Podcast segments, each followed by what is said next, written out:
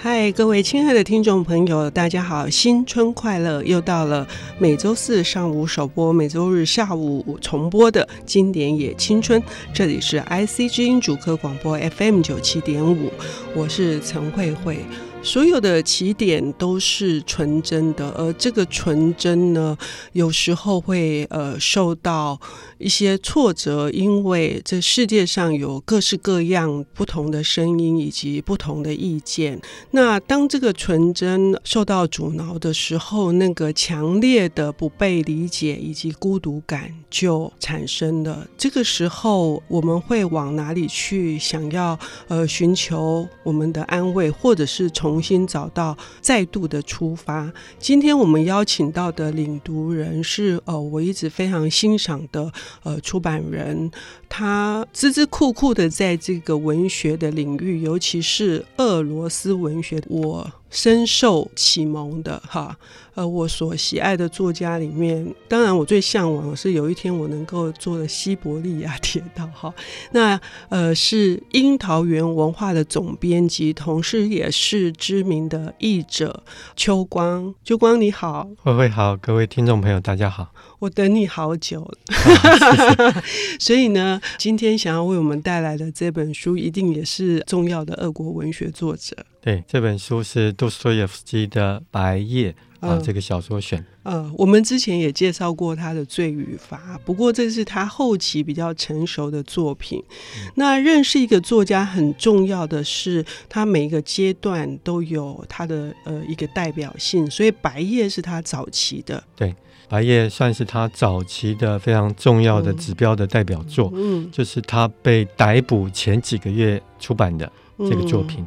他在一八四八年完成这个作品啊，年底，在随后几个月就被逮捕，然后被关起来。嗯然后他为什么被逮捕？因为参加了一个读书会，嗯、然后念了不该念的书，念了一个宣言哈。他那时候好像比较热衷于这个乌托邦社会主义思想嘛，对，对，是违反了当局的一个忌讳。对，但是全欧洲其实都是风声鹤唳，因为一八四八年是法国有革命啊，所以其实整个欧洲都是非常紧张的。那俄国的沙皇也收紧了这整个言论管制的这个束带啊，所以。他就在借此这个机会，把整个国内的这些言论整顿一下。嗯，那杜斯妥也夫斯基不幸刚好就这是一个牺牲品，但是而且送上了断头台。对，嗯，对，他罪名是死刑。嗯，啊，那最后执行的前一刻，嗯，那沙皇法外开恩，嗯，啊，免除死刑，嗯，判流放西伯利亚。嗯，这是一个政治戏码，嗯，就是一个政治。人物的一个权术，嗯，他会用这样的手段，他其实罪不致死，但是判他死刑，嗯，然后又让他那个免除一死，嗯，让大家好像觉得沙皇很仁慈啊，那一方面也警惕了这些。嗯比较前前进的人士，嗯，杀杀鸡儆猴的意味很强哦。但是他也因此展开了十年的流放，将近四年多的流放。四年多是苦劳，苦劳，啊，苦劳。意思就是带脚镣去做工，嗯，是。对，然后再来又五年五年多的兵役，兵役哈。但是白夜是在这个时候之前。之前的时候作品哦，因为它实在是太多的改编了，很多国家重要的导演都会根据这个故事的原型，对对，呃，为什么它会引起很多的创作者呃无穷的想象？对，白夜这故事很特别，它是一个表面上看起来是一个非常浪漫的爱情故事。嗯。那虽然最后的结局不尽人意，嗯，它的结构这样的故事，一个人期待爱情，嗯、然后追求爱情，嗯，然后最后几乎要得到爱情，就结局是失之交臂，就最后那个一关头就又失去了。那这个结构其实很吸引这个各式各样的艺术家。那在意大利的 w i s c o n t y 导演啊，就拍成电影，还得到了。应该是金狮奖的大奖啊、嗯哦。那么法国的布列松啊，嗯、也也都拍过。嗯，还有全世界宝莱坞也拍过，嗯、非常多，大概有十几部的改编是从《白夜》这个故事来改编的。嗯，这个故事一开始可能听众朋友会觉得说是一个人的 murmur 一直在喃喃自语，他的脑中里面，而且他就一个人在这个城市里面游走，然后他几乎能够认识彼得堡的所有的房子，他的朋朋友是房子，哎，所以他没有朋友。他孤独的成这个样子。对，白夜的主角，他是一个孤独的人，嗯、他没有姓名，嗯，他只有绰号叫做梦想者，嗯，嗯，嗯啊，所以故事一开始，他就在街上游荡。那这是一个夏天啊，嗯、为什么是白夜呢？嗯、因为夏天在靠近北极圈的地方，嗯，天空到了晚上还是灰灰白白的，嗯。那彼得堡也是圣彼得堡，哈，全名是圣彼得堡。它、嗯、虽然不那么北，嗯，呃，没有那么白，但是就是灰灰蒙蒙的，嗯嗯、就是让人感觉好像是白天，又好像不是。嗯、明明是晚上，那怎么又那么亮？嗯、所以这就是一种非常朦胧的，让人家分不清现实跟想象的地方。嗯啊，所以这个梦想者在这个夏天的晚上啊，喜欢在外面逛，想要跟人家交朋友，但是都没有交到。嗯，他走了三天，搞不清楚为什么 啊，最后才发现啊，原来他一个朋友都没有。嗯，那像这样子的呃一个人，他当然会有呃很多的渴望、追求，他想要跟这个世界发生连接，然后最直接的一个方式，当然是可以有倾吐的对象，就是他想要找到一个他可以说话，但是这个故事的展开。呃，秋光可以告诉我们说是一个什么样特殊的，其实有点戏剧化哈。嗯嗯，对，它其实非常戏剧，它也被改编成舞台剧了啊。嗯、那一开始这个小说都在形塑这个梦想者的他的形象啊，嗯、他是这个什么样一个人？嗯、他不知道自己那么孤独啊，嗯、然后到街上想要跟人家呃聊天搭讪都被拒绝，嗯，然后在街上遇到一个每天都看到的一个老先生。他几乎要跟他点头打招呼，最后一刻，两人却又没有没有做，就是那个脱帽致意的那一瞬间，两个人又退避了。这个对，这是一个现代生活非常微妙的一个细节。嗯，嗯啊，现在我们现在也是这样子。嗯、啊，我们每天看到人。嗯啊，基本上会有想要打招呼的冲动，嗯、但是这种现代生活的疏离、嗯、冷漠，让你又放弃了，对，对嗯、让你又放弃了。嗯、所以一开始他就在街上走，慢慢走啊走的，他忽然走到郊外，嗯，那这个时候开始产生变化，嗯，他忽然觉得心胸突然敞开了，嗯，他走在草地上，然后发现迎面而来的人都对他打招呼，然后个个都神情非常的轻松自在。他觉得他自己好像置身在啊那种意大利的那种街上，他非常感到自由自在。他觉得大自然真是奇妙啊！嗯，大自然把这个城市里面他这个城市人，让他能够让自己的心胸敞开了。嗯，他忽然觉得自己好像从监狱里走出来，那个城市好像把他围起来的那种感觉。嗯，然后他看天空，看那个落日，嗯，啊，看那种夕阳的变化，嗯，那种晚霞。啊，那那种余晖，他忽然有一种感触，嗯，他觉得这种美要是能够抓住就好了，嗯，所以他忽然觉得应该要交个朋友，嗯，啊，人生在这个社会上啊，人生在世必须要有朋友，所以他就忽然非常热切的想要跟人家交朋友，嗯。这个也是我们日常当中，比如说我们自己一个人出去旅行的时候，我们就希望身边有一个人可以跟他分享我看到了什么，然后我体会到了什么，呃，我有一些被触动的东西，我以往没有察觉到的。可是这个男主角没有名字的梦想者，孤独的梦想者，他会有怎样的境遇？而这个戏剧化的境遇，呃，又是一个怎样的展开？我们要休息一下，我们等一下回来。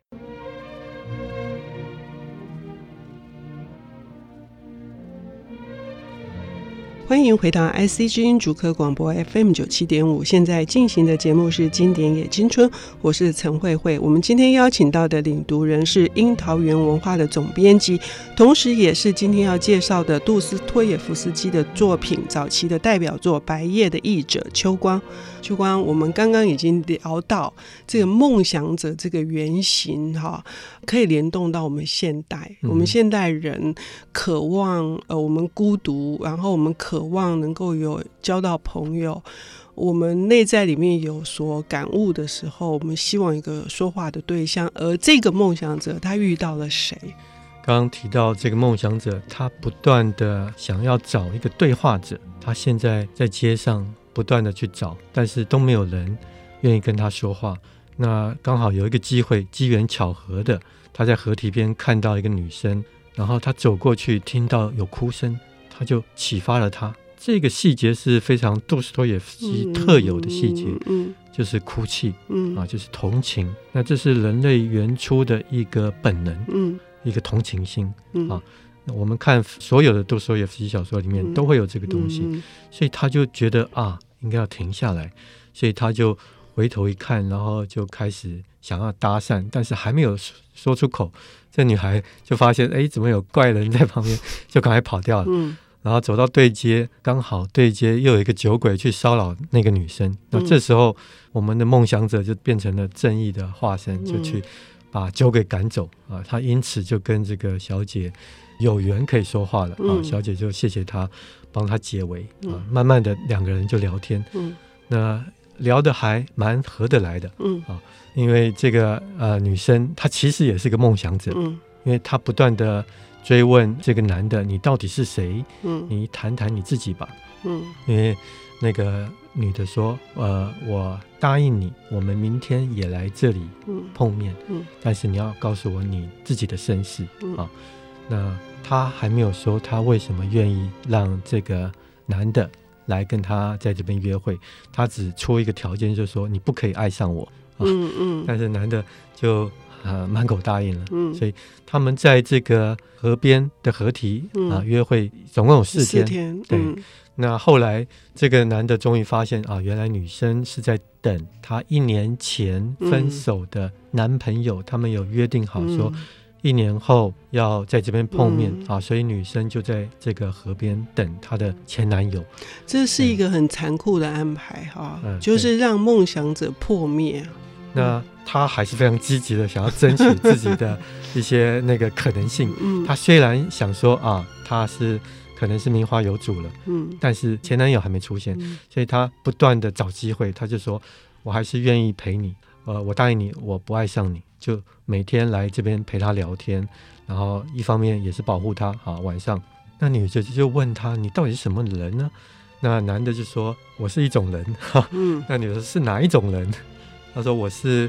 呃，叫做梦想者，嗯啊，那女的就很惊讶，说：“我才是梦想者，嗯、我也是梦想者。你知道为什么？因为我有一个奶奶，她跟我相依为命。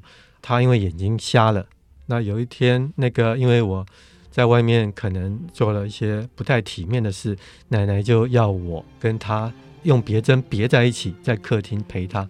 所以白天我只能在客厅讲故事给她听，打打毛线。”那晚上又睡觉，所以我好像被关起来一样。嗯、我我我只能做梦、嗯、啊！我梦想可以啊，嫁给啊远方的，嗯、比如说中国的王子啊，哈、嗯，各式各样的梦、嗯、啊。那你说说你，你为什么是梦想者？嗯、他就问这个男生，嗯、他就说：“你知不知道彼得堡这个伟大的城市有一种人，嗯、他是窝在角落里的，嗯、他不是那种活在阳光下的，嗯、他是活在阴暗角落里的。嗯”这种人叫做梦想者，嗯，他很像一种动物啊，很像瓜牛，他可以窝在自己的房子里，也很像乌龟啊，带着壳，带着自己的家，但是又不完全像，它是介于人跟这种四脚动物之间的一种物种，中间中间的物种，对，那女的听了就莫名其妙，你在讲什么？对，然后就慢慢就听这个男生讲啊，原来这个男的。就是一个喜欢每天就窝在自己房间里幻想的人，所以是非现实的。就是说，他的其实他的现实就是脑袋里面的一个想法，连接的一个想法，一个梦，对，嗯，接着一个梦。嗯、对，他完全是活在自己的想象里面。嗯、他在现实生活中，他没有办法。跟现实生活真正的人做接触，嗯，他会不知所措，他不知道应对进退，嗯，然后又惹得大家不生气，所以慢慢的他越来越退缩到自己的房间里、自己的角落里。嗯，那这一天好不容易碰上女主角，啊，刚好也是梦想者啊，所以他们两个就越谈越投机，嗯，然后慢慢的男的就跟他说：“好，幸好遇上你，我非常感谢你啊，如果不是你，我连一个朋友都没有，啊，所以。”他非常感谢他。那女的最后到了第三天、第四天，她就想说：为什么我的男朋友一直不出现？他明明已经计算好日子了，他应该要出现的。嗯，然后他就非常苦恼，然后这时候男主角就趁虚而入，去安慰他，就想办法要想要在他心里占有一席之地。嗯，然后就出点子，就说你要不要写信给他，我帮你送信。嗯，然后也答应了，然后送到了他们当初两人约定的地方，还是一直没有回信，所以到了第四天，终于要摊牌了。那个女的就说：“我不管他了，他这么狠心啊，居然敢放弃我这么一个单纯善良的女生在那边等他，所以他就那个跟那个男的说，我不再理他了。然后男的这时候就跟他告白说：啊，其实他一开始就爱上这个女孩了。那女的就很惊讶，然后也对他告白说：好，我也接受你，我也爱上你，以后我们就在一起吧。嗯，结果两个人正呃卿卿我我的时候呢。”有脚步声传来，嗯，第一次好像不是、嗯、啊，然后又一阵子又有脚步声传来、嗯、啊，发现啊，原来真的是男朋友来了，嗯，然后认出了这个女主角叫纳斯金卡啊，然后纳斯金卡最后还是丢下了我们的梦想者，扑向了她的前男友，嗯、然后就跟我们的梦想者说再见，然后梦想者在现场好像。被打死的人一样待在现场，嗯、他不知道怎么办，嗯、就目送他们远去。那 等一下，秋光，对，我们一定要让听众朋友自己去看后来怎么了，好不好？就是说，呃，这个安排就已经是非常的扣人心弦，尤其是两个梦想者找到了一个说话对象，而。